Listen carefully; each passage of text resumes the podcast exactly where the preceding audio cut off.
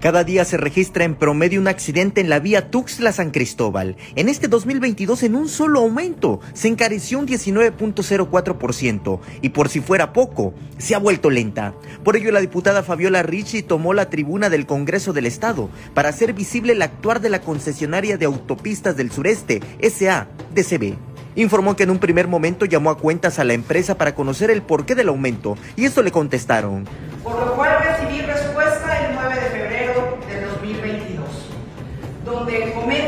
la concesionaria que esta cuota que se aumentó para el estado de Chiapas es para construir, operar, explotar y conservar y mantener la autopista Tuxtla-San Cristóbal. La diputada Fabiola Ricci indicó que cada día transitan en promedio 11.535 vehículos en una autopista que se ha vuelto insegura porque cada día se estima un accidente vehicular. Venimos que en esta autopista hay una gran cantidad de accidentes, uno casi por día, ocurrente más en los tramos de la, del kilómetro 35 al 40.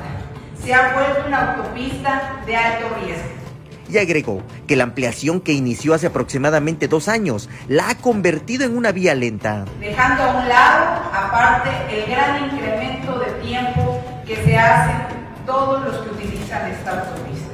Es por eso que hoy le exhorto de manera muy atenta a la concesionaria de autopistas del sureste, a SADCB, a tomar todas las medidas de precaución necesarias para que den esa tranquilidad a los usuarios y a concluir en el término mencionado en la inauguración. La diputada precisó que la obra de ampliación está proyectada a 27 meses, por lo que en diciembre de 2022 deberá quedar concluida. Samuel Revueltas, Alerta Chiapas.